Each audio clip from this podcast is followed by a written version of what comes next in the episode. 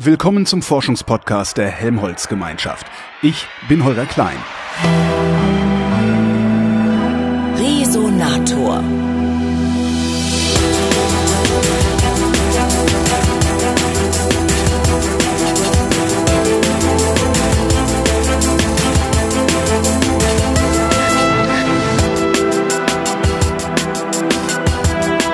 Am Helmholtz-Zentrum Gestacht für Material- und Küstenforschung treffe ich den Institutsleiter und Abteilungsleiter für Biogeochemie im Küstenmeer am Institut für Küstenforschung. Das ist Kai Emeis. Hallo, Herr Emeis. Guten Tag.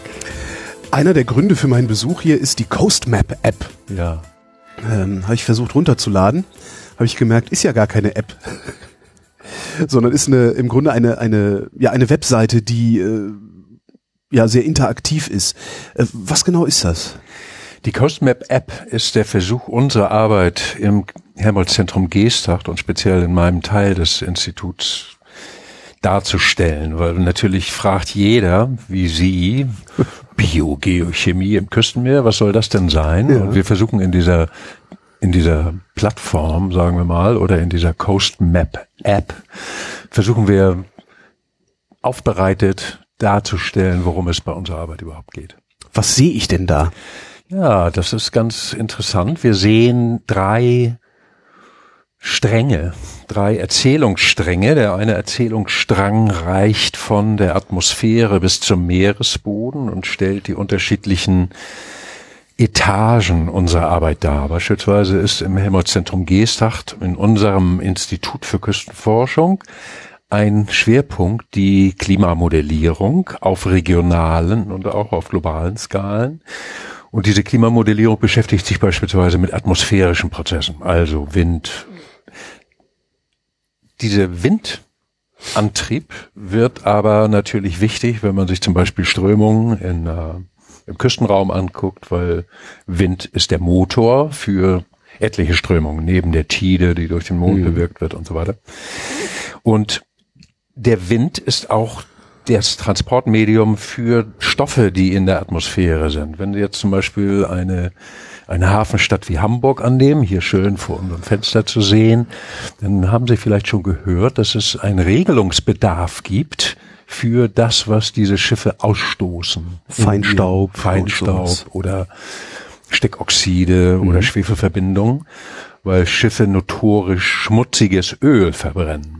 Und wenn Sie jetzt sich anschauen, was hier manchmal im Hafen dann aus diesen Schloten der Kreuzfahrtschiffe herauskommt, dann fragt man sich schon, muss es dann sein? Muss es denn sein? Muss es sein. Es ist jetzt deutlich, hat sich deutlich verbessert. Mhm. Es ist so, dass die Regelungen, die die Emissionen von Schiffen angehen, auf europäischer und auf nationaler Ebene deutlich angezogen wurden.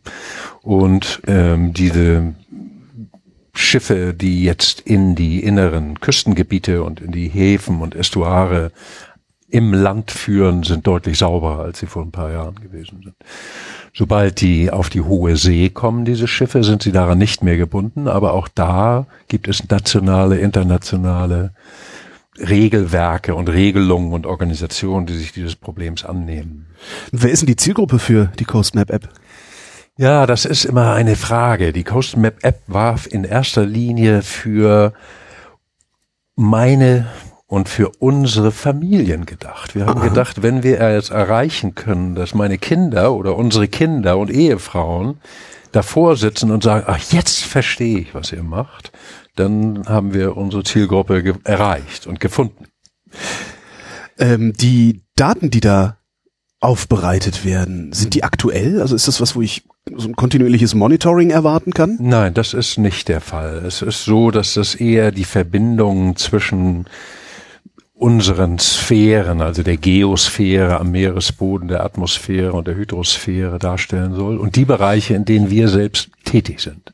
Es ist also quasi ein Überbau über die Forschung, die wir in unserem Institutsteil betreiben wir glauben aber, dass diese, dass dieses Format geeignet ist, um die Themen, die in der Küstenforschung relevant sind, auch in einer breiteren Ausführung darzustellen. Also es wird zum Beispiel bei uns jetzt diskutiert, ob dieser Fahrstuhl, den wir darstellen, nicht gespickt werden kann mit wechselnden Themen.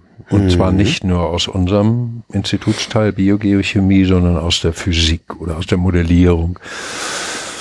Wir hatten diesen Fahrstuhl gewählt, weil es nicht ganz einfach ist. Und es gibt, wie gesagt, bei uns modellierende Gruppen, die mit Atmosphäre arbeiten. Dann gibt es Gruppen, die machen atmosphärische Transporte von Quecksilber. Oder es gibt Gruppen, die sich mit Prozessen im Wasser beschäftigen, Interaktion zwischen Strömungen und ähm, Biologie mhm. beispielsweise. Und dann gibt es Gruppen, die sich mit dem Meeresboden beschäftigen und der Fahrstuhl schien und schien uns eine eingängige Art zu sein, diese verschiedenen Kompartimente darzustellen in einer kontinuierlichen Art und Weise.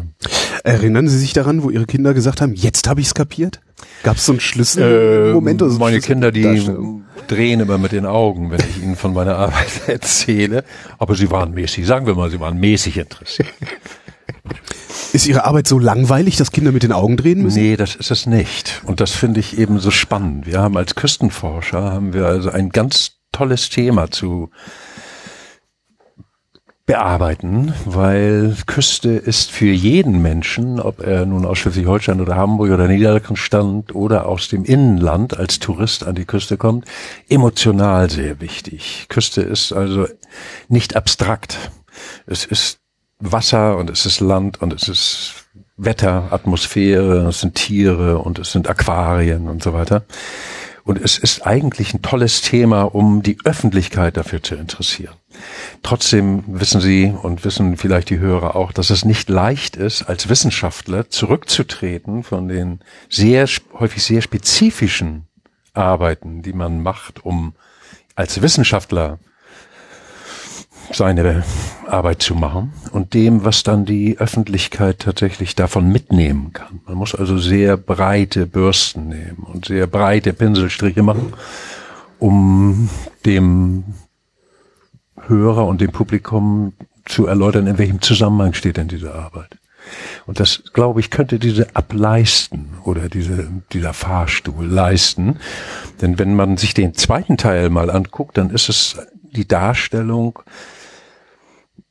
des Unterschieds zwischen einem Naturraum mhm. im Küstenraum, geprägt durch Variabilität, geprägt durch ändernde Wasserstände, mhm. geprägt durch schwankende Wind- und Wetterbedingungen, durch Ebbe und Flut, und wenn man sich dieses Satellitenbild, das dem Ganzen zugrunde liegt, anschaut, dann sieht man, dass eben gerade der Küstenraum in der Nordsee ein sehr amphibisches Gebiet ist. Also da kann man gar nicht so genau sehen, wo Wasser und wo Land ist, weil die Wattgebiete beispielsweise, ja. die sind mal mit Wasser bedeckt und mal nicht.